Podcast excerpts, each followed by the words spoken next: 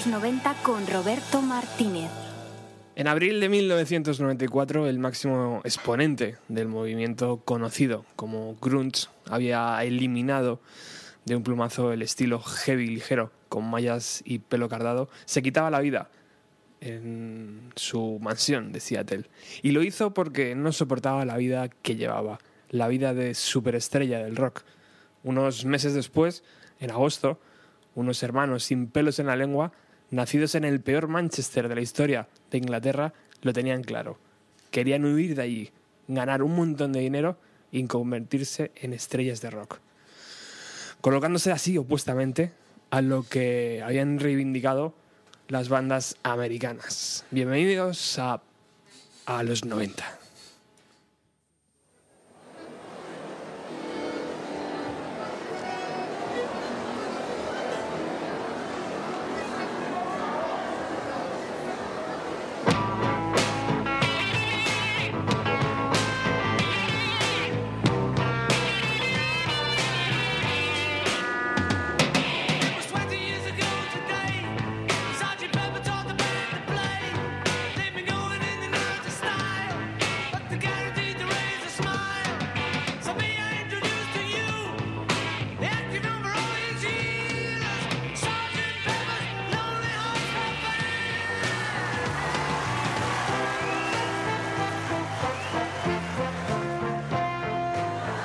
Y aquellos hermanos que querían salir a toda prisa de su Manchester natal son los queridos hermanos Gallagher y esa banda era un grupo llamado Oasis.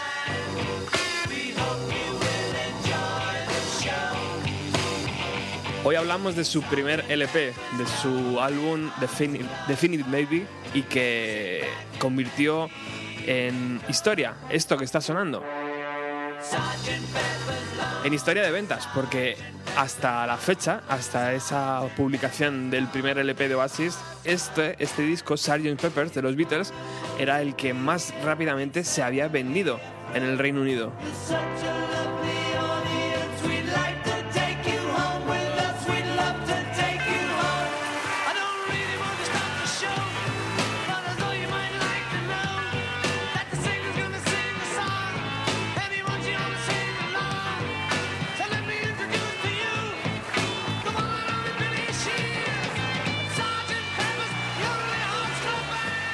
Eso os puede hacer una clara idea del grupo que nos acompaña hoy y de la calidad ¿no? de las composiciones para sorprender a algo así tan grande ¿no? de las listas como eran los Beatles.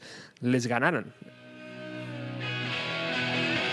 Por lo que podemos decir que la historia de Oasis, la historia del grupo de Manchester, arrancaba muy bien.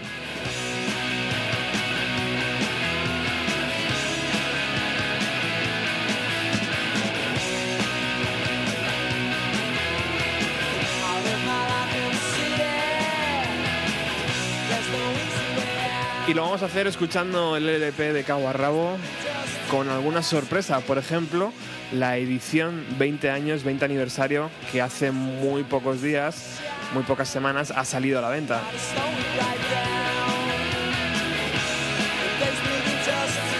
Vamos a utilizar canciones que estén en ellas, en ella y también canciones que no están en esa reedición y que yo entiendo que deberían haber estado. Pero no hay mejor forma de comenzar. Bienvenido a los 90 hoy, como todos los jueves aquí en Radio Utopía, con esta canción, Rock and Roll Star. Suena un poquito diferente a la que conocemos.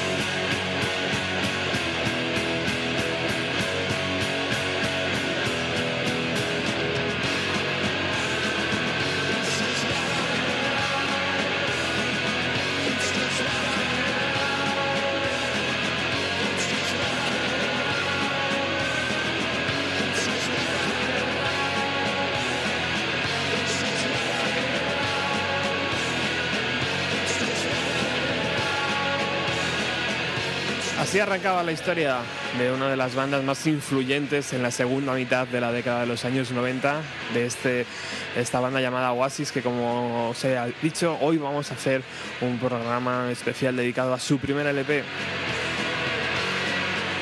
Y lo vamos a hacer eh, de una forma especial, porque por primera vez vamos a tener a alguien al otro lado del teléfono. Es una persona que ha tenido mucha suerte, o por lo menos yo pienso que ha tenido mucha suerte, porque cuando Oasis visitó eh, Zaragoza, allá por 1997, creo recordar, ahora nos lo va a decir él, eh, pudo estar cerca de dos, dos grandes como el grupo Ocean Color Sim y Paco Pérez Brián, que como sabéis somos aquí unos fanáticos de aquel de 4 a 3.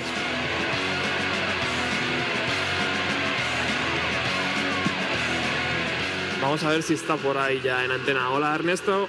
Hola, ¿qué tal, Roberto? Hombre, muy bien compañero. Muchísimas gracias por acompañarnos hoy en esta aventura Nada, tío, un placer, hombre. para hablar del primer LP de, de los hermanos Gallagher. Eh, eh, digo bien, ¿no? 1997 Zaragoza. Sí, noviembre de 1997 era la gira del Be Here Now Ajá. y, y el gran Paco Pérez Brián pues tuvo bien hacer aquel monumento a la radio que se llamaba de 4-3 en, en Zaragoza. ¿Y allí que fuiste? Y allí que fui a, a ver a Paco, a ver el programa y a ver a Oasis por la noche. y, estando allí me enteré de que venían, venían unos talos en colores sin al, al estudio y, y la verdad que fue una pasada. Bueno, ya, ya imagino. Mm. Bueno, luego nos sigues contando un poco de aquella experiencia porque a mí también me apetece escucharlo, pero hemos entrado ya en materia con Rock and Roll Star, una declaración de principios de los hermanos Gallagher. Eh, yo no sé, Ernesto, eh, la primera vez que escuchaste esa canción, ¿qué te, qué te dijo el cuerpo? ¿Qué me dijo el cuerpo? Pues que estaba delante de, de una canción de verdad, una canción de verdad. de lo bueno que tuvo Definitely Maybe, una de tantas cosas buenas que apareció en un momento donde había mucho acid, mucho house y, y de repente aparecieron estos dos tíos de Manchester con canciones de verdad, con, con guitarras, con muro de sonido, con batería, con actitud, con, con- con buenos cortes de pelo, con buena ropa y, y significó pues, pues muchas cosas. Y todavía con buena voz de su cantante. Y todavía, de, bueno, la tenía sin estrenar prácticamente. La tenía en garantía. La tenía garantía todavía. todavía. Bueno, no hemos dicho, eh, no hemos nombrado los integrantes, pero por supuesto está eh, Liam Gallagher, que es el, el vocalista principal de la banda. eh, y el que también utiliza la pandereta, o por lo menos al principio de los shows, ¿no? Luego ya con el paso de los años se ha ido olvidando de ella. Sí.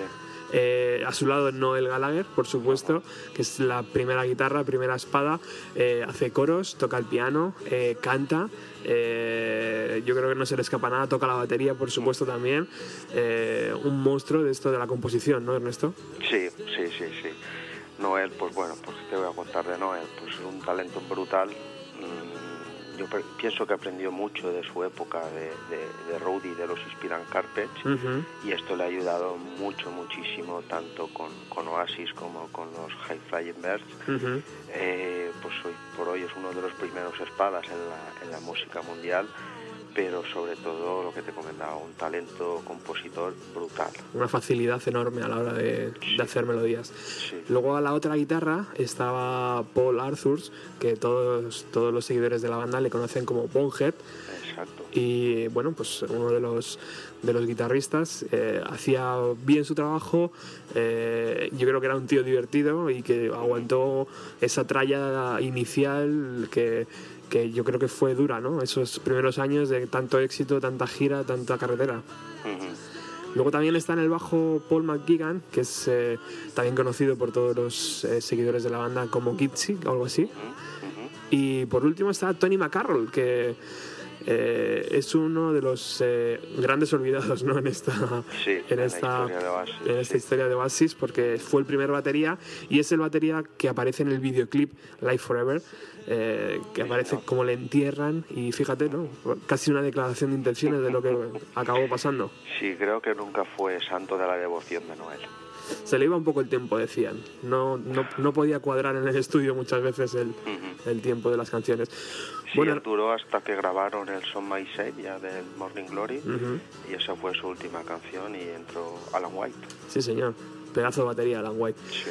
Eh, Ernesto, tú tienes delante eh, la edición 20 aniversario. Yo tengo, Exacto. yo tengo la edición de 1994 con sus 11 canciones. Creo que la tuya está muy, mucho más completa. Tanto es así que trae un libro, ¿verdad? Con Ujú. algunas anotaciones del mismo Noel. Sí, señor.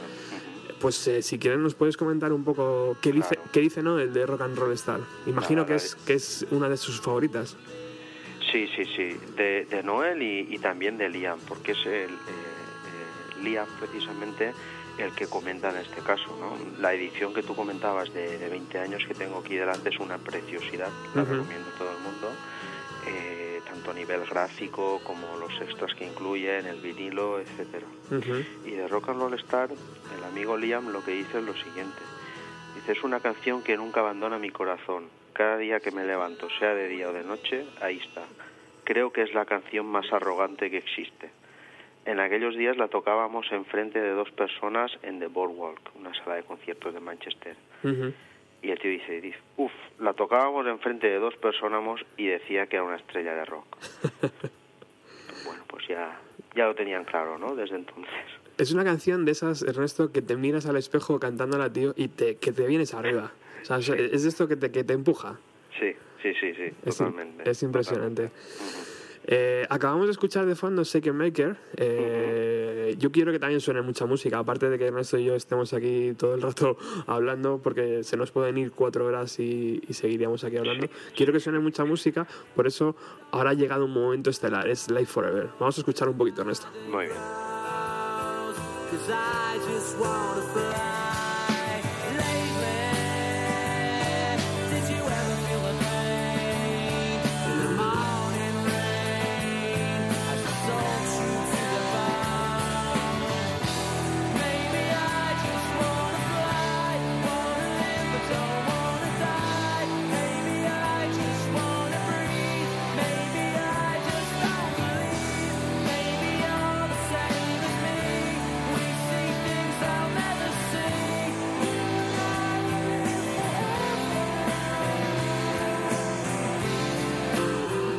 Recordar que todo el material que está sonando hoy en el programa es eh, bien la edición 20 años o bien canciones que hemos rescatado nosotros de sesiones de grabación.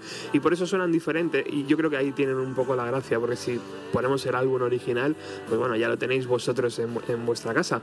Eh, Ernesto, una de las canciones, eh, Book Insignia, una de las que abrió puertas a los hermanos Gallagher y que recuerdo perfectamente en aquel DVD llamado There and Them, cuando el señor John Lennon aparece en la parte posterior de- de- del escenario y toda la gente empieza a aplaudir ¿no? Enor- enormemente. Y las reverencias de, de Noel y de Liam. Sí, Sí, señor. Me acuerdo perfectamente. Precioso momento y preciosa canción. Sí, sí, sí. ¿Qué nos, qué nos tienes que contar de Life Forever? Pues- ¿Qué, qué dice la banda? El mismo Noel es el que dice, fue el tema que lo cambió todo. Fue escrita en la época del grunge. Nirvana tenía un tema llamado Me odio a mí mismo y quiero morir. Y yo pensé, eso es una puta basura. Los chicos no necesitaban oír esa bobada. Lo habíamos jodido todo, pero yo todavía pensaba que levantarse por la mañana era la cosa más grande del mundo porque no sabías dónde podrías haber acabado la noche anterior. No teníamos dónde caernos muertos, pero todo era jodidamente grande.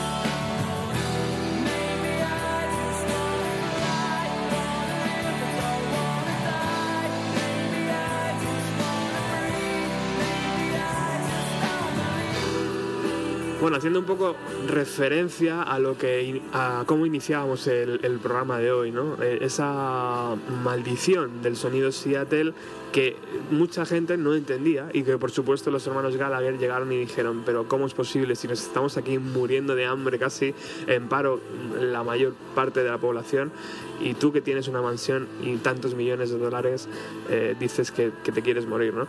Ahí Noel, eh, yo creo que con mucha cabeza y con mucho estilo también hizo una declaración en contra eh, de Nirvana, que muchas veces esa jugada no te puede salir bien, porque hay muchos fans de Nirvana y enseguida que dices algo te miran mal. Pero es una canción tan enorme que a día de hoy Ernesto sigue sonando brutal, ¿eh? Sí, sí, sí, sí. Es uno de, los objetivos que dijo Noel que tenía cuando sacó Definitely Maybe, que 10, 20, 30, 40 años después las canciones siguieran ahí y sonaran bien. Y, y Live Forever pues, pues es un himno, tío. Tal vez por eso tuvieron algunos pro- problemas a la hora de, ejecutar el LP, porque pasaron por varios estudios, pasaron por diferentes eh, procesos de grabación, parece que no daban con la tecla. Esto que estamos escuchando, pues se nota, ¿no? Que le, que le falta un poco el punch ese todavía y qué grande, ¿no? Cuando llegó Owen Morris y se sacó del bolsillo ese, ese sonido tan, tan brutal, ¿no? Que, que podíamos escuchar en canciones como Supersonic, que, que, que casi te, te, te volaban la cabeza, ¿no? Cuando, cuando sonaba esa batería. Sí, sí, el tema de producción es un tema que siempre ha cuidado muchísimo Noel desde el principio, principio con, con, con Mark Coyle, su, su colega roadie de los Spiral Carpet, y en el mismo Definitely Maybe empezaron ya con Owen Morris, que les acompañó también en Morning Glory, y la verdad que siempre han sido unas producciones impecables. Sí, señor. Bueno, ponernos el cinturón, chicos, llega Up in the Sky.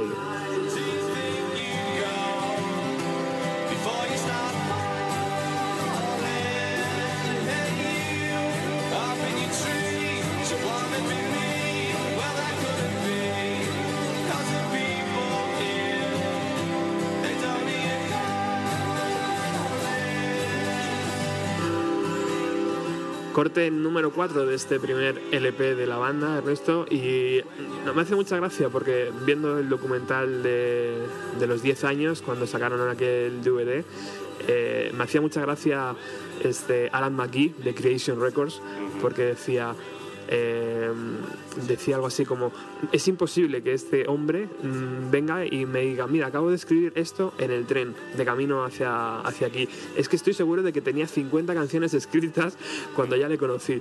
Porque es verdad, ¿no? Muchas veces era el propio, ¿no? El que en un ratito en el estudio se sacaba la letra y, y- y- y grababan canciones que, que luego 20 años después, tío, siguen sonando tremendas. Sí, sí, sí, el tío siempre ha tenido esta facilidad para componer. Incluso hay una anécdota con, con Supersonic que luego cuando la pongas eh, podemos comentar al, al respecto, pero siempre ha sido de, de- Él lo ha dicho alguna vez, que lo que no le sale media hora no es lo suficientemente bueno para publicarlo.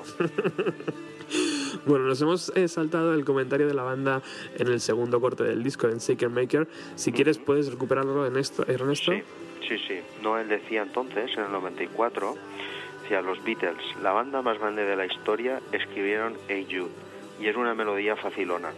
Nuestros singles son melodías facilonas. Nunca tengas miedo de lo obvio, porque todo ha sido hecho antes, todo está ya inventado. Hombre, eso es un gran momento de Noel también, con esas acusaciones, sobre todo al principio de, de la historia de la banda, todo el mundo decía, hey, este hombre se ha copiado de, de esta persona o de este otro, y en verdad él nunca decía que no. Sí, nunca lo ha negado. Es más, él, él muchas veces ha dicho que le debe prácticamente todo a su, a su buena colección de discos. Ujú, Tremendo. Bueno, ya que estamos escuchando Up in the Sky, ¿qué nos tienes que decir de esta canción? Up in the Sky, un tema más político de lo que parece. Eh, Ujú. Dice Sinoel, estábamos en el paro en la época en que los conservadores gobernaban. Es sobre las personas que están arriba en el sistema, quienes no tenían ni puta idea sobre cómo la gente vivía en realidad en Inglaterra en esa época y lo que la gente había dado al país. Es una canción de cabreo, pero en un tono muy feliz. pues vamos a escucharla.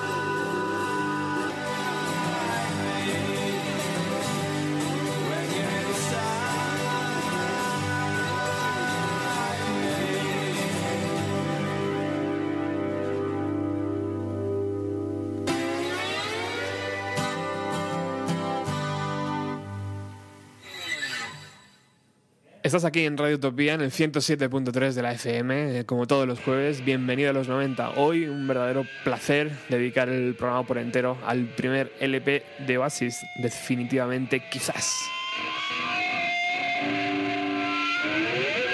O quizás, definitivamente.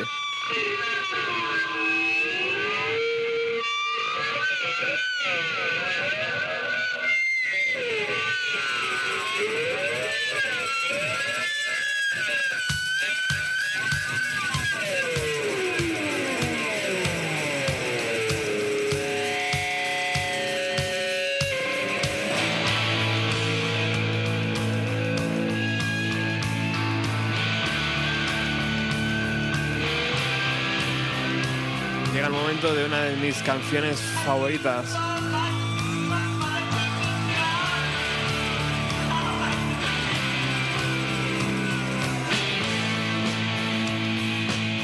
Cuando yo, cuando yo era joven, Ernesto tenía una banda que se llamaba The Rain, por supuesto.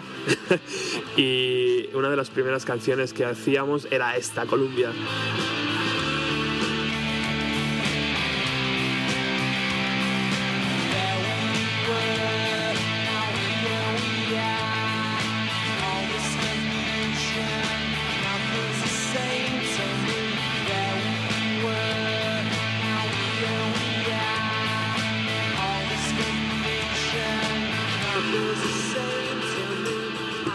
Bueno, tremenda expecta- expectación ¿no? la que levantó este primer trabajo de, de los hermanos Gallagher y eso dice mucho ¿no? de por qué quitó el primer puesto a la hora de ventas en la primera semana a los mismísimos Beatles.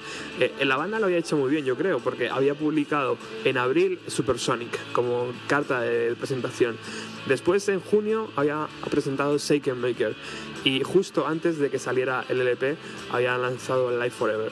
O sea, tres singles perfectos que dieron una hicieron que, que- que poner una alfombra roja ¿no? para la llegada de ese LP y tanto es así, ¿no? la expectación era enorme y ellos por supuesto la alimentaban y yo creo que eso fue la, la jugada definitiva ¿no? de poder vender tantos LPs, Ernesto. Sí, sin duda. Como te decía antes, yo creo que, que Noel siempre se ha sabido mover como pez en el agua en el, en el negocio de la música y junto con su, con su gente del management, con, con Ignition, Marcus Russell, que todavía hoy es un manager, eh, hicieron un trabajo buenísimo. Tres singles como, como, como Seek Maker, como Live Forever, como Supersonic. Pues tres canciones, es que no son tres canciones, son tres monumentos, como, como lo que está sonando ahora mismo. Sí, señor, que no fue single, pero que lo podía haber sido. No fue single, pero sabes que la gente que, que, que nos gusta mucho Oasis, eh, yo me estaba acordando cuando lo comentabas tú, para mí es una de mis favoritas también. Y explica gran parte de la historia de Oasis esta canción, porque fue una de las primeras que grabaron, si no la primera. Wow. Precioso, preciosa anécdota. Desde luego lo, lo tenían muy bien montado porque tanto es así que la, la edición del primer LP de Oasis ha tenido varias presentaciones. Está la original, la que tengo yo aquí en mis manos, con 11 canciones, 52 minutos, la, la que seguramente todo el mundo tenga, pero es que luego hay diferentes. Por ejemplo, la edición en vinilo incluye una canción preciosa de Noel Gallagher, cantada por Noel Gallagher, llamada Satson. Ujú. Eso es un, un Sí, precioso regalo, en ¿eh? el vinilo y en la edición japonesa. Sí, señor. En la edición japonesa el disco incluye como, como, como bonus track esa, esa canción que dice Ernesto, Satson, y luego está Cloudburst. O sea que los japoneses siempre llegándose las joyas, tío. Hombre, los amigos de Sony saben cuidar Ahí su está, mercado natural. Sí, ahí, sí. ahí está el dinero también. Y una última edición que, que, yo, que yo recuerdo haber- haberla tenido en mis manos, eh, porque un amigo mío la tenía, y era eh, las 11 canciones del primer LP, más un CD, un doble CD, que le dabas la vuelta por detrás de donde venía el CD normal, y estaba la canción de Whatever. Vale, Era. Era, era una, o te comprabas esa edición con Whatever, o te comprabas Whatever eh, con... Aparte. Aparte que te venía con dos temas más o algo así, ¿no? Creo que era una edición francesa la que la que incluía Whatever dentro de la caja del Definitely Maybe. O sea que tenías ahí para elegir y para gastar bien tus, tus euros. Algo, algo que, los, que los Gallagher han sabido alimentar muy bien ha sido el mercado de los singles. Eh, con Supersonic y con todo, con Life Forever, siempre acompañaban caras B. Algo que podía haber completado otro segundo LP perfectamente. Sí, sí, sí. Esto es algo que, que Noel siempre ha comentado, porque sabes que él siempre le ha tenido mucha manía al tercer disco, al Be Here Now, Ujú. Porque decía, bueno, de hecho tengo aquí lo que decía literalmente, dice, el tercer álbum debería haber sido una recopilación de todas las caras B del Definitely Maybe y del Morning Glory. Era joven, estaba soltero, todo lo que tenía cabía en una mochila de Adidas, solo tenía dos guitarras, no era rico, no era muy famoso, estaba muy, muy centrado en la música. Wow. Bueno, pues eh, declaraciones de Noel Gallagher y ahora llega otro momento clave para entender por qué este LP desbancó a los mismísimos Beatles.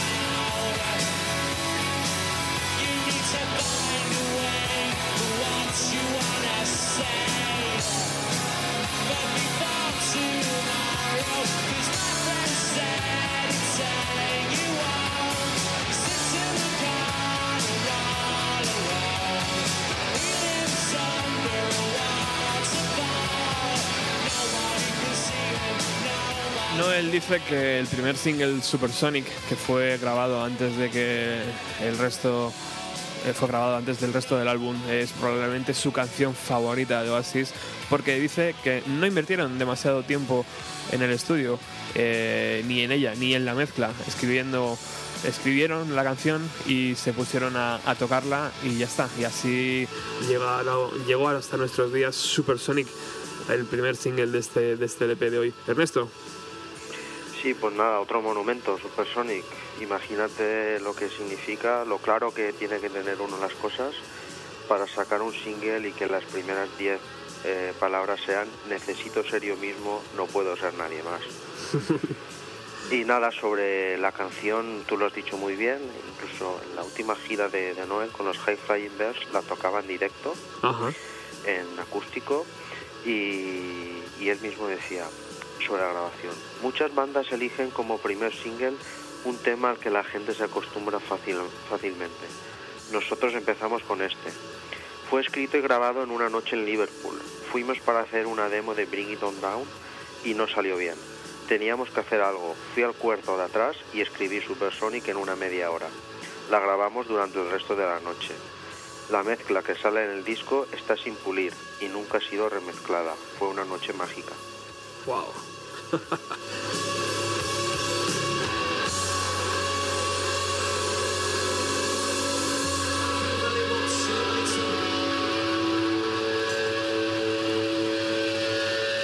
Y nosotros hemos cogido la, versi- la versión de Supersonic que aparece en esta edición que tiene Ernesto ahí, Ernesto entre sus manos, edición 20 años, que, que como bien dice él es una edición preciosa de cartón, creo, te- creo que es así, ¿verdad?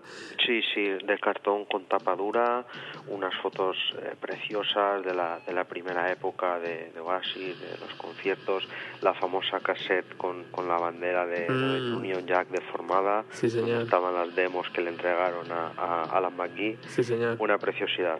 Sí, señor.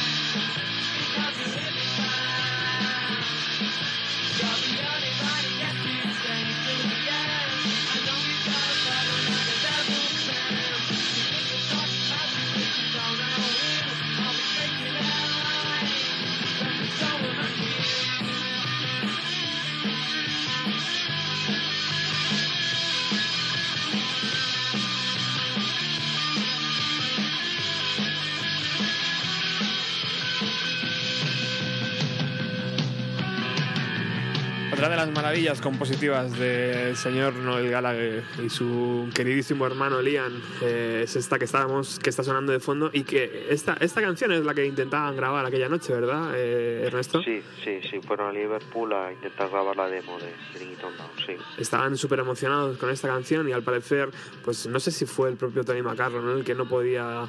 No, no recuerdo muy bien por qué no esa canción no, no llegó a buen puerto, pero fíjate lo que se sacaron de la manga. Fíjate lo que salió de aquella noche. Diez años después, en el DVD de, de- de la edición de este primer LP de Oasis, eh, pues eh, eh, a, a- a la banda le, le otorgaron un premio por haber eh, ganado eh, en la revista New Musical Express al mejor DVD. Eh, ganó el premio de, de New Musical Express, así que Noel fue a recogerlo. Y fue muy gracioso, ¿no? Porque dice que eh, subió al escenario y dijo, Liam está demasiado abrumado para subir a recoger el premio. Aparte de eso, está en el baño, siendo muy 1995. Eso es, eh, siempre ¿no? es, es el humor de los Gallagher, Sí. como, como diciendo, se está poniendo hasta arriba, ¿no? Porque en aquellos primeros años, eh, la verdad es que ellos tampoco se cortan en decirlo, que consumían eh, pues todo tipo de sustancias eh, y, bueno, pues como buenos chavales de, de- de barrio, ¿no? De clase obrera, eh, probaban de esto y probaban de aquello y claro, eh, en cuanto el dinero entró, fue entrando en el banco, pues podían acceder a otro tipo de sustancias, imagino. Sí, sí, siempre han hablado muy abiertamente del tema. Sí, imagino que es un poco también la sociedad no británica lo que aquí nos llama un poco la atención de decir, joder, pues ya se pueden cortar un poco, ¿no? A lo mejor allí, por la forma de, de su cultura, eh, es más abierta. Bueno, vamos a comentar qué dice la banda de esta canción, Ernesto. Fue un tributo a los Stooges, los MC5 y el punk rock. La machacábamos cuando la tocábamos en directo. Me gusta el solo de guitarra y la bajada de ritmo en el medio. Alan McGee estaba obsesionado con la parte donde se habla de being the underclass, ser de clase social muy baja, y quería que fuera el primer single. Por mi parte, todas aquellas canciones que tienen un tema político de fondo son reales porque yo estaba escribiendo desde el corazón. Nunca me siento y pienso, voy a tratar a fondo la política.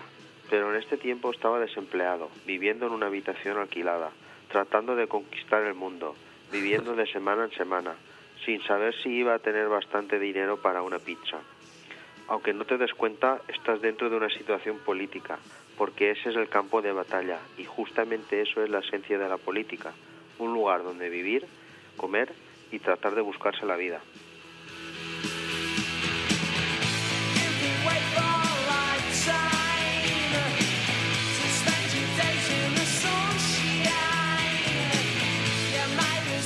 Fantásticas las anotaciones de las traducciones de Ernesto a ese, a ese libreto que acompaña la, la edición 20 años de Definite Maybe.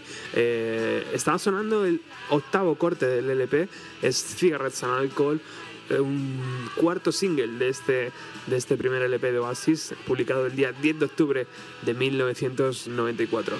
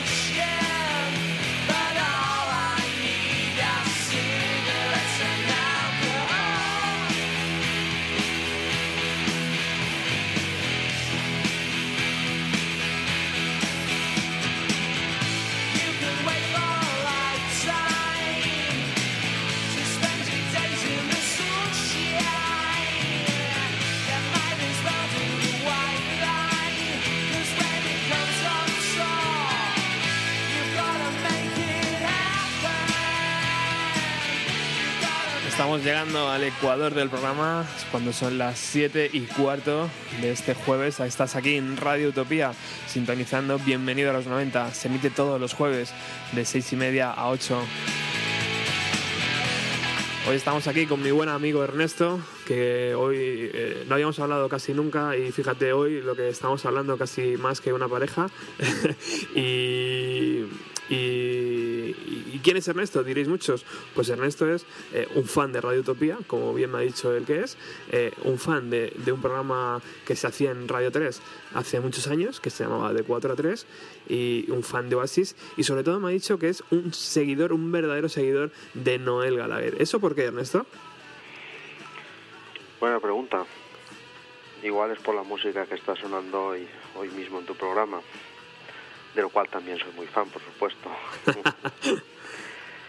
no sé, pues eh, pienso que siempre he conectado mucho con, con, con- con la música, con, con lo que Noel decía, con, su manera un poco de, de entender todo, todo este tinglado, ¿no?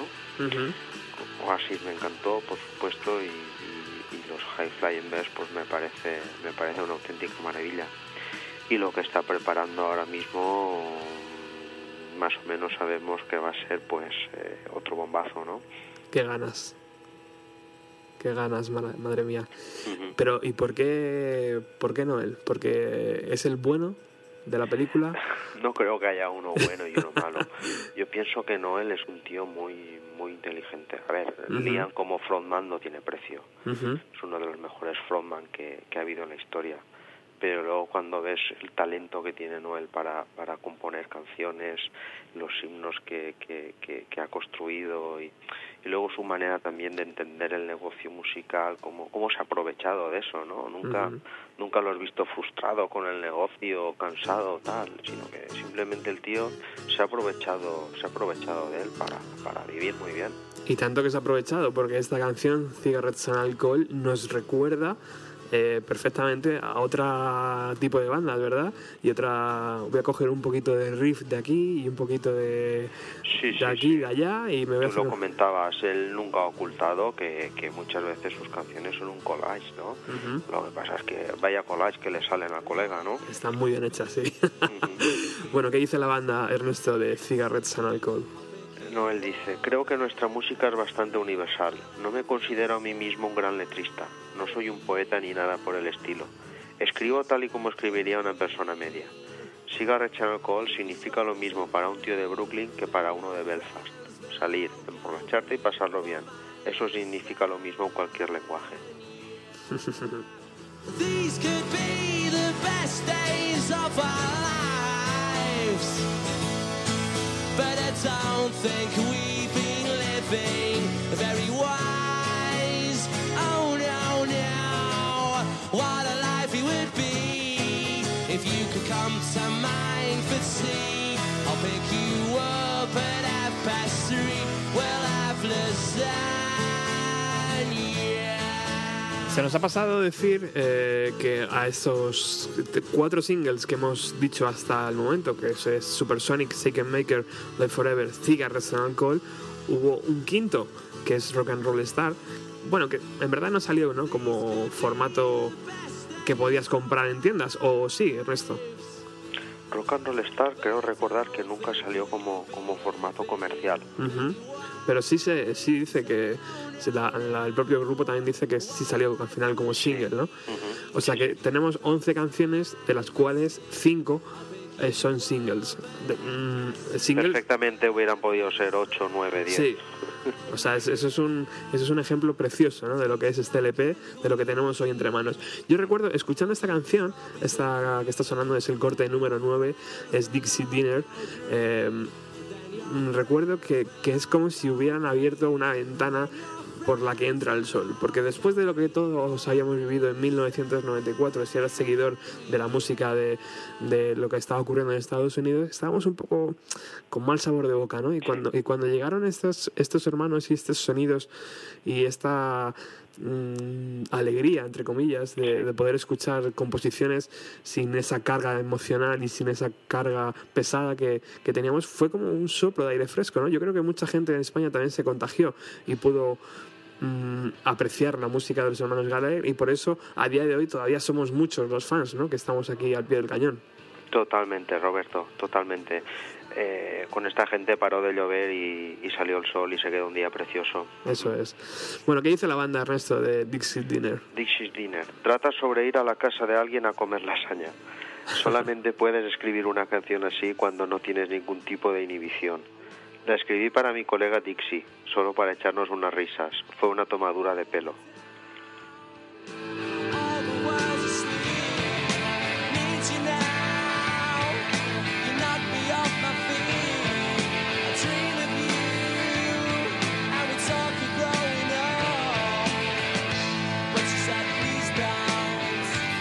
Bueno, y llega la hora de otra canción que podía haber sido single, que podía haber sido el primero, el segundo, el tercero, el cuarto, el quinto, y podía haber sido el sexto, podía haber sido lo que hubiera querido esta canción. Incluso el mismo Paul McCartney dijo que era su canción favorita de Oasis.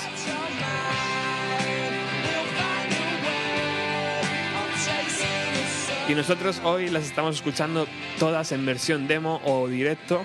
Están eh, muchas de ellas las puedes encontrar en la edición 20 años de este LP o muchas de ellas también las puedes encontrar pues navegando.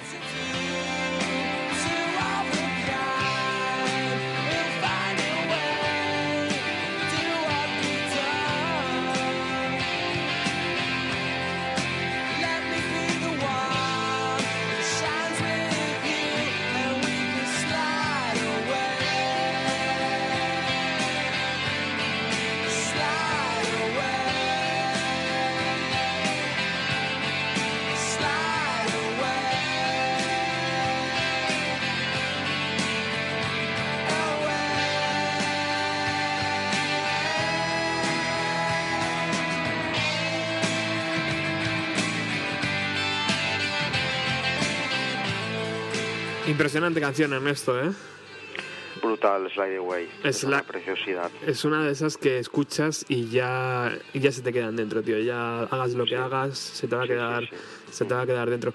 Me emociona también, Er- Ernesto, escuchar lo- estos solos de guitarra, ¿no? Porque estamos hablando de un Noel Gallagher que, que, que sí, que evidentemente pues eh, hizo su, su aprendizaje a la guitarra, pero es que los solos, tiene solos mm, brutales, ¿no? Aquí en esta canción tiene uno, eh, en Life Forever tiene uno de los solos más espectaculares que yo he escuchado nunca. De hecho, Owen Morris decía que le tuvo que acortar el tiempo del solo para que no pareciera uno de Slash, ¿no? De Guns N' Roses. Sí, sí, no, no, él aprendió muy bien el oficio de, roadie con los Spiral Carpets y, luego con, Oasis la verdad que, se explayó como, como guitarra un 10. Hombre, um, precioso. Él nunca lo ha reconocido, ¿eh? Es, Igual curi- que es curioso. Que, que en las letras, que, que es un poco pardillo con las letras y tal, dice, bueno, en la guitarra soy ahí medio, no, no doy mucho de sí, Bueno, pero es que, claro, no doy mucho de sí con las letras, no doy mucho de sí con, con las canciones y haces esto, cabrón. claro, y tampoco no doy mucho de sí con mi voz, pero aún así estoy cantando en tonos muy, muy reconocibles y que la gente le, le acaba gustando, ¿no? O sea, es que al final, pues un poquito de aquí, un poquito de allí. ¿Qué dice la banda, Ernesto, de Slyway? Dice Noel, sé la mierda que es vivir en Barnage, que es el, el suburbio donde nacieron. Así que no tengo que escribir sobre eso. Lo que quieres es escribir sobre lo grande que puede llegar a ser la vida si pudieras reunir el coraje para pedirle salir a esa chica o si solamente pudieras volar.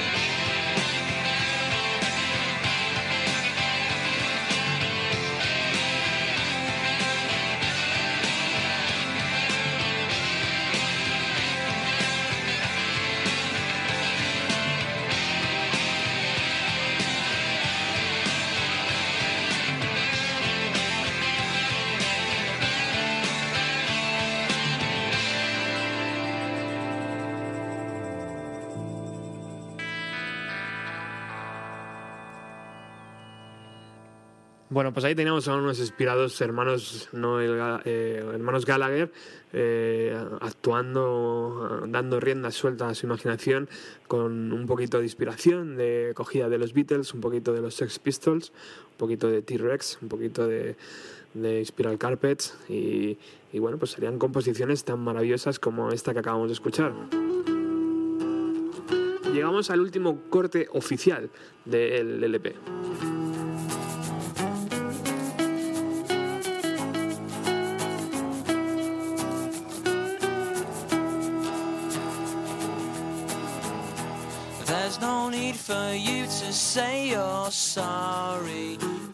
Una canción, Ernesto, que se llama Married with Children, que es una mm, deliciosa composición de Noel, ejecutada preciosa, preciosamente por, por Lian, ¿no?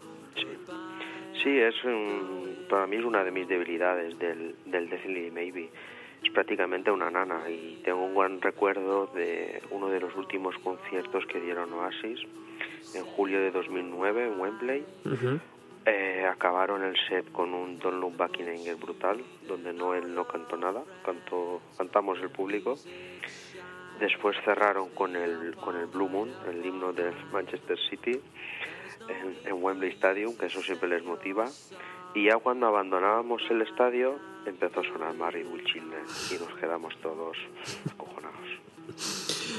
Pues eh, fíjate lo que son las cosas, Ernesto. Yo también estuve en, Wembley aquella noche. going home. I hate the way that you are so sarcastic and you're not very bright. Y yo ya había visto a los Gallagher aquí en España, pero por supuesto, verles allí en su terreno de juego y con sus reglas cambia la historia, ¿eh? Que nos quiten lo bailado, Roberto.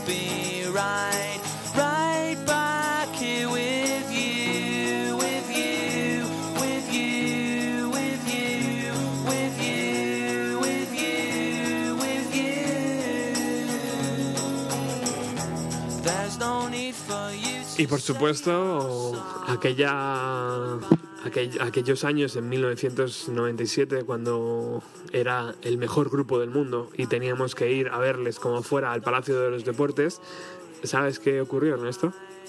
Dime.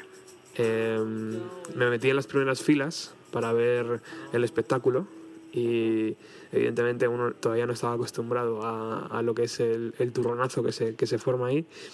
Perdí la zapatilla, eh, intenté recuperar mi zapatilla, esto te estoy hablando de segunda fila, una de las eh, de los primeros momentos del concierto, la gente como loca, gritando para allá, para allá. Y, y, mm, tercera canción de- del concierto de Oasis aquí en Madrid, 1997, Palacio de los Deportes, a reventar. Yo ya no puedo aguantar más y le digo, me tengo que ir. Le digo a mis colegas, me voy, me voy, me voy para afuera. Me veo el concierto desde un lateral, desde uno de los laterales del Palacio de los Deportes, me lo veo entero y finalizando, giro mi cabeza a mano derecha y ¿sabes quién estaba allí? Paco. El mismísimo Paco Pérez Brián.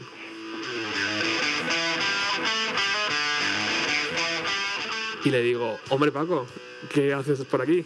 Y me dice, Coño, Roberto. y me dice, tío, ¿qué te pasa en el, en el zapato? ¿Dónde, ¿Dónde está tu zapatilla? Digo, tío, está justamente en la tercera fila donde están todos aquellos cabrones que me han dejado aquí sin zapato. Y me dice, bueno, no te preocupes, tío, a ver si luego cuando termine el concierto te dejan entrar. Efectivamente, cuando terminó el concierto yo pude entrar y pude ver el espectáculo que es un concierto de Oasis, porque estaba todo lleno de CDs partidos, cámaras de fotos rotas, eh, camisetas olvidadas, pero mi zapatilla no estaba.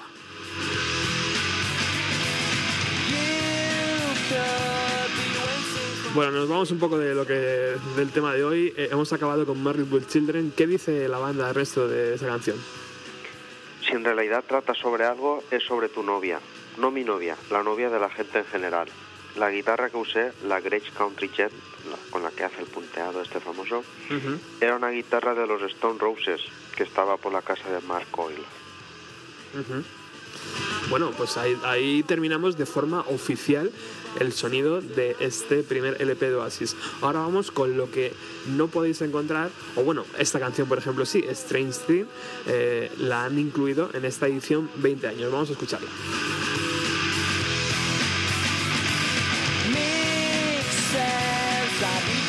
Never get no satisfaction. These days, I think I know exactly what he means. What does he mean?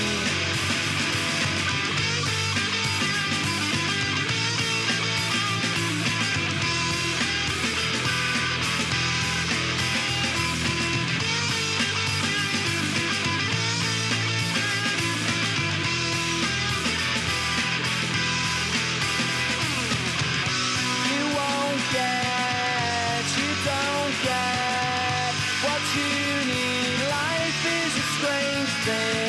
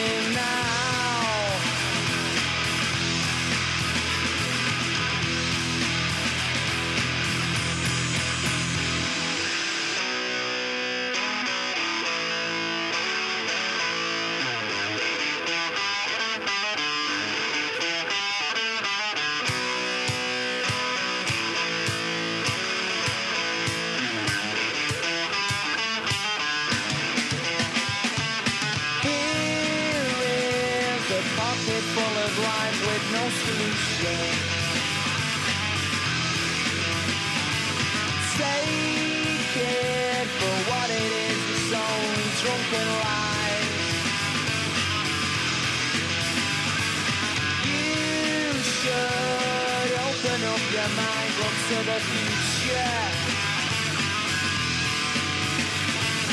You could be waiting for the ship that sails you home.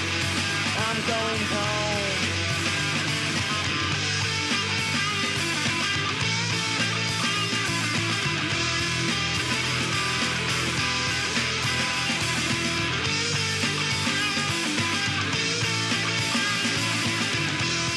De los descartes que no entraron ni en las caras B de los singles, ni en la ni en la, ni en la presentación oficial de este Definitive Baby fue esta canción que está sonando de fondo, Strange Things, Cosa Extraña, eh, que hoy podéis escuchar aquí y que la puedes encontrar, por supuesto, en la edición de lujo de tres CDs que acaban de sacar los hermanos Gallagher, aunque yo no sé si ellos han tenido mucho que ver. Ernesto, tú que tienes ahí la edición, eh, ¿crees que ha sido totalmente consentida por los Gallagher o es un poco más lo de la discográfica y hacer un poco de caja?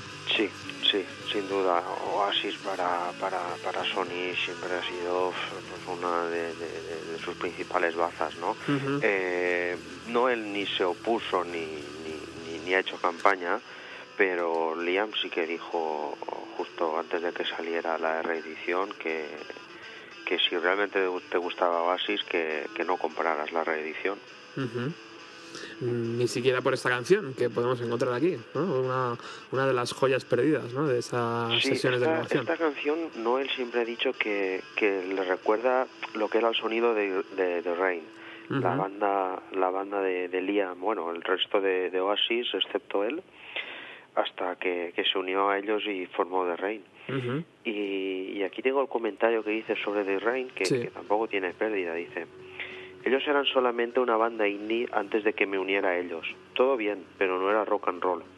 El bajista lo hacía bien, el bateriano lo hacía mal, y Howard Kid, que es como le llama Liam, era bastante molón. En aquella época yo era un roadie y pensé, hostia, lo tengo ahí delante mismo.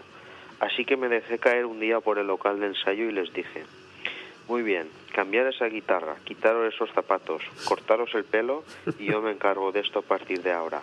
Y ellos me miraron y me dijeron, ah, muy bien.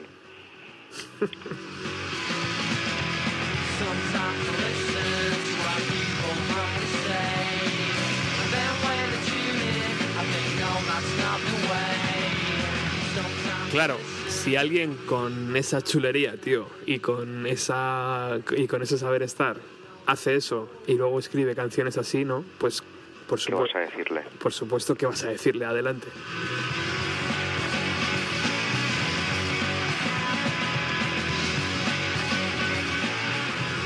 Bueno, aquí entramos ya en terreno complicado, Ernesto, porque se nos acumulan las canciones y el tiempo es limitado. Por un lado, yo ayer te había pasado un listado donde ahora mismo tenía que empezar a sonar las canciones que cantaba Noel, eh, que podíamos encontrar en cada vez, eh, pero que por, por- por cosas del tiempo, tío, no van a poder sonar hoy. Tampoco va a sonar hoy la mastodóntica versión que Oasis hacía de I Am the Warlords de los Beatles, que casi siempre les servía para acabar su concierto y que era una preciosa versión psicodélica llena de guitarras donde Oasis eh, recuperaba una de las mejores composiciones, ¿no? una de las composi- composiciones más alucinantes de John Lennon eh, y bueno, pues por tiempo son ocho minutos de canción, tampoco vamos a poder eh, tenerla hoy, pero lo que sí vamos a tener es por ejemplo esta canción que se llama Más m- más Be the Music, que debe ser algo así como debe ser la música, eh, que no podemos encontrar en esa edición de 20 años, eh, pero que sí se grabó con la idea de que en algún momento saliera en el primer LP.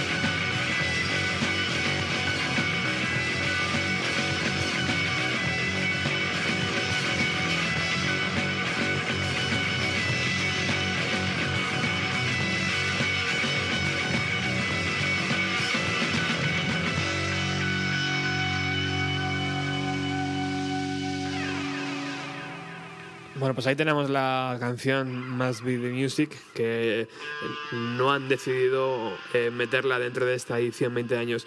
Eh, no hemos hablado de la- del trabajo gráfico, Ernesto, y yo creo que es un punto también a favor ¿no? de la banda. En todos sus LPs, además, desde el inicio han cuidado un montón tanto sus eh, portadas como, como sus singles, ¿verdad? Sí, sí, sí. Los primeros discos, bueno, creo que hasta el Don't Believe the True estuvieron con, con, con de como fotografía utilizaban a Brian Cannon y todo el diseño se lo hacía Michael Spencer Jones y la verdad que está muy muy cuidado todo. Luego también si te coges a las portadas, pues sobre todo el Definitely Maybe o Be Here Now, por ejemplo, y empiezas a ver la historia detrás de la portada, es muy bonita también.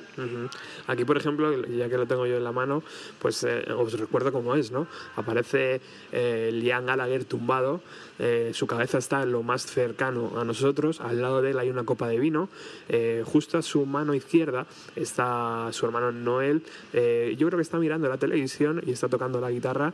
al fondo, si seguimos andando por la habitación, nos encontramos con el batería, el batería Tony McCarroll, que está pegado a la televisión mirando atentamente un programa y ya al fondo eh, tenemos de pie a, Paul Arthur eh, que es el bajista y justo a su lado sentado con una copa de vino yo creo también o una cerveza en la mano no estoy muy seguro eh, está Bonhead eh, y por supuesto una preciosa guitarra eléctrica al final de la habitación la habitación está llena de cosas eh, es una foto muy Beatle, ¿no? Por ejemplo, tenemos eh, una bola del mundo que parece que está girando.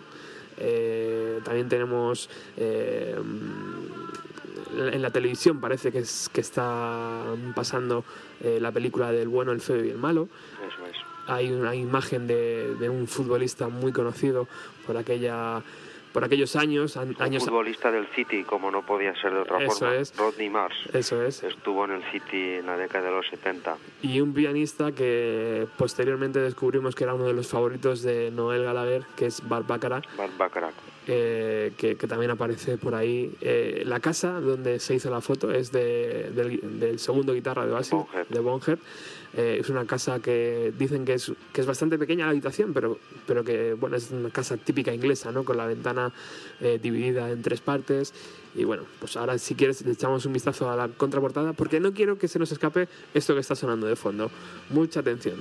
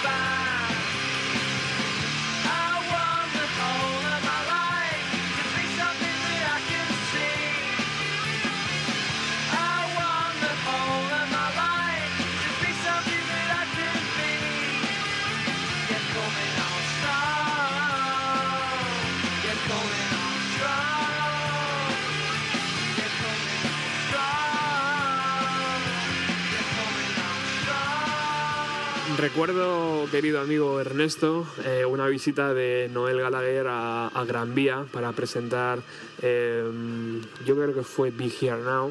¿Y qué pasó? Eh, llegó un momento en que le pidieron que tocaran.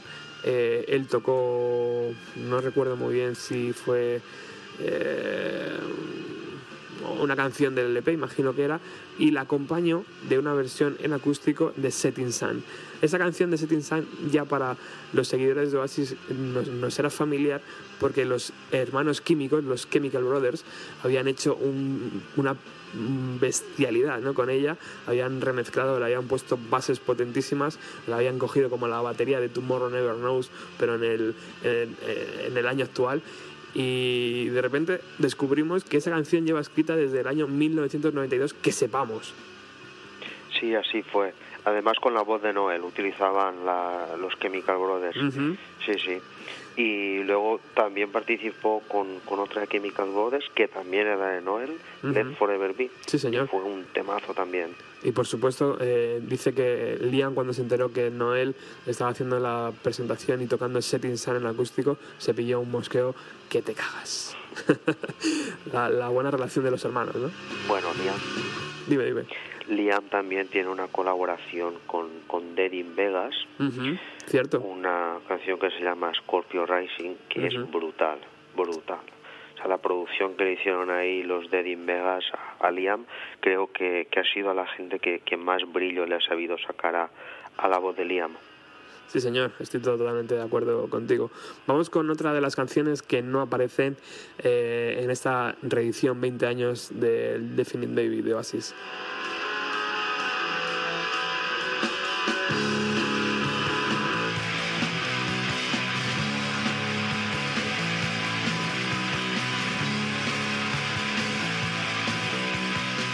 una canción que tiene el título de Lock All the Doors, cierra todas las puertas.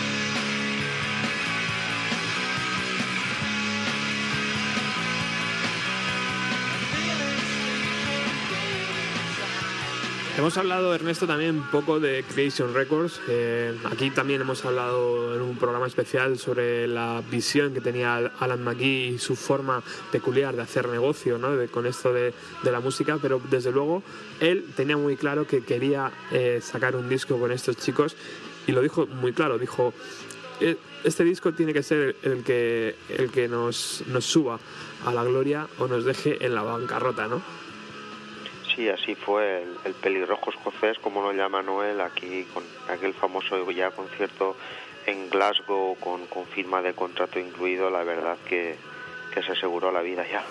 Lo tuvo muy claro, ¿eh? Fíjate qué curioso cuando imagino que en Inglaterra, igual que en Estados Unidos, hay mucha gente eh, pues que va por los locales, ¿no? Viendo lo que podía ser el, el nuevo supergrupo y él lo tuvo enseguida muy claro y enseguida les quiso fichar y bueno, gracias a aquello Creation Records eh, eh, se aseguró su futuro, como bien dices tú. Sí, sí. Eh, recuerdo que además no iba a ese concierto de Glasgow, iba a ver a otro grupo y por allá estaba Owen Morris y, y lo convenció para, para que viera Oasis. Bueno. Al día siguiente estaban firmando el contrato en, en las oficinas de Creation y, y justamente estaban allí también por, por temas por temas contractuales la gente de The Farm y, Ujú. y el, y Noel luego años después comentó pensé que en qué sello me estaba metiendo donde estaban The Farm también ¿no? No hemos comentado tampoco, eh, Ernesto, eh, la visita de Oasis aquí a, a España. Hemos buscado unos eh, audios para ilustrar un poco el programa, eh, pero no hemos encontrado nada. Lo que sí hemos encontrado es un programa eh, que, que tú lo tienes más en memoria que yo. No sé cómo se llamaba el programa. sí el programa era uno que hacían en la 2 que se llamaba Zona Franca Zona Franca, correcto. presentado por el gran Tony Aguilar Tony, Tony Aguilar aquellos días era demasiado joven para hacer un programa eh, de, de esa eh, envergadura. Eh, lo que sí es que a través del Facebook nos dicen unos amigos del programa que Isabel, Isabel Luongo dice, yo estuve en las ventas en ese año 1995, una maravilla. En aquella época no eran todavía muy conocidos en España y ese primer disco y segundo eran y son fantásticos. Exacto, ellos vinieron a las ventas en julio del 95, un concierto que organizó Cadena 100 Ujú. y tocaban The Cure, estaban en pleno auge de Cure, Wow. eh, Fey No More Wow. Y Oasis. Ahí es nada, ¿eh? Vaya cartelón, tío, para... para... Vaya cartel para las ventas. para Madrid. Casi parecía San Isidro eso. Joder, pues sí.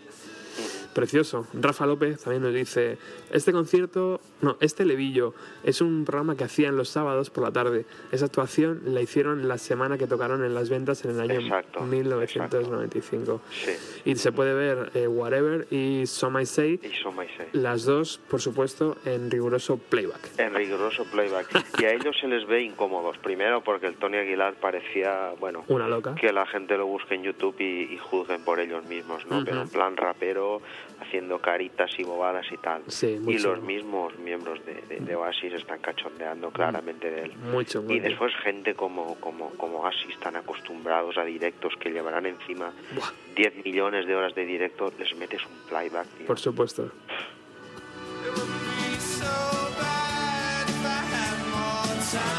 A petición de Ernesto está sonando esta canción Listen Up, que para mí también me parece una verdadera delicia y que he escogido la canción que aparecería años más tarde en el MTV Unplugged porque fue un momento clave, ¿no? Fue un momento clave para la banda y para Noel Gallagher. Por un lado, eh, se notaba ya abiertamente que en la banda había guerra día sí y día también. Y por otro lado, también estábamos descubriendo a un Noel Gallagher que ya ejercía eh, galones delante del micrófono sin ningún problema. Le hemos escuchado cantar en... en eh, en- se me ha olvidado la canción, en Anger, eh, y ya cada vez le veíamos más seguro. Esa canción, esta canción que, que está sonando de fondo, Listen Up, eh, aparecía como cara B. Mm, quiero recordar, Ernesto, de Whatever, ¿puede ser?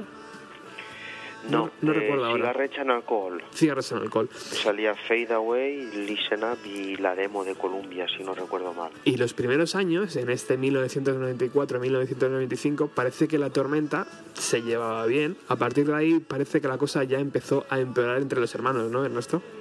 Sí, a ver, las movidas siempre han estado ahí presentes. Eh, obviamente estaban embarcados en, en un proyecto colosal y, y aquello tenía que aguantar sí o sí. hasta Egos. Que dejó que, que de aguantar. Mm.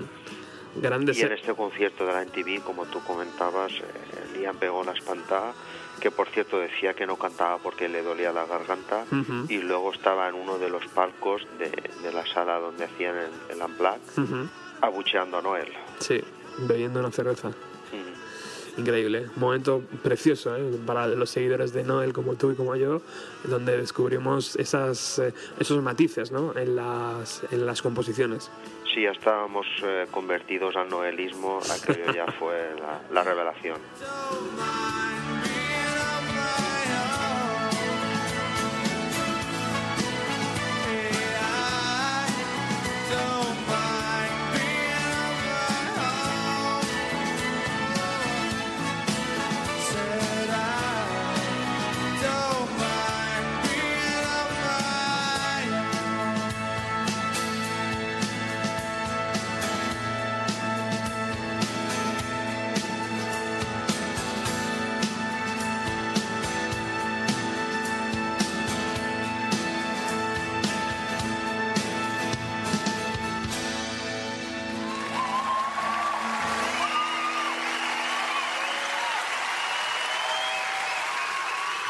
Bueno, y estamos llegando al final del programa. Queda una canción por sonar, Erne- Ernesto. ¿Cuál crees que va a ser?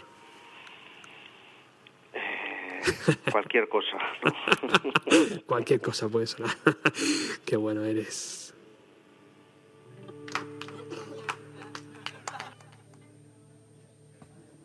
Right. What? Off the floor.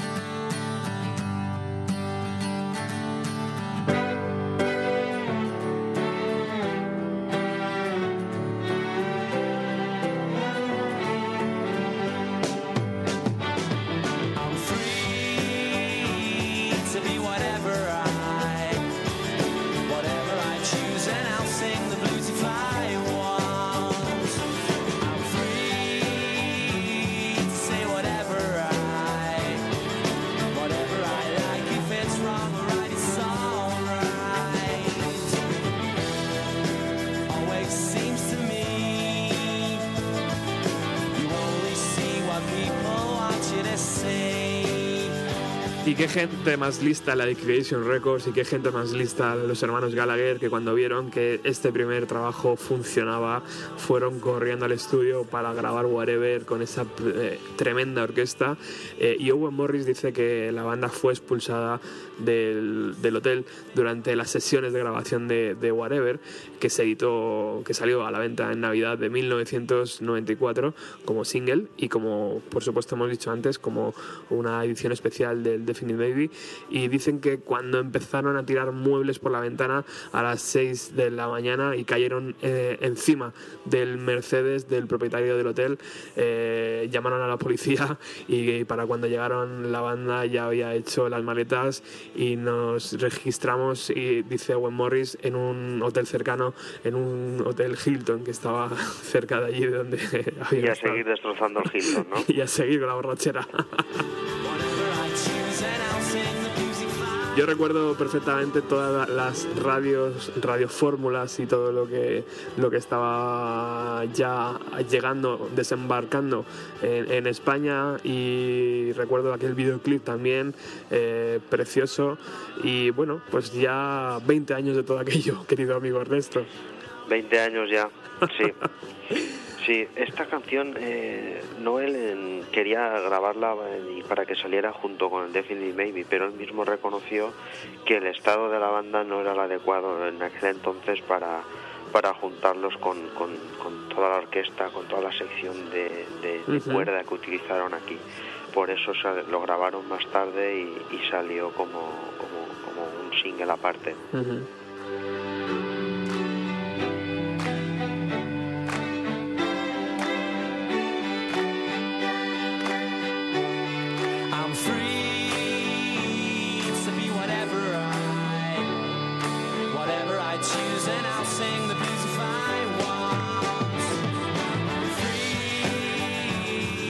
Whatever llegamos al final de este programa. Eh, solo me queda agradecer aquí la hora y media que se ha tirado Ernesto al otro lado del teléfono.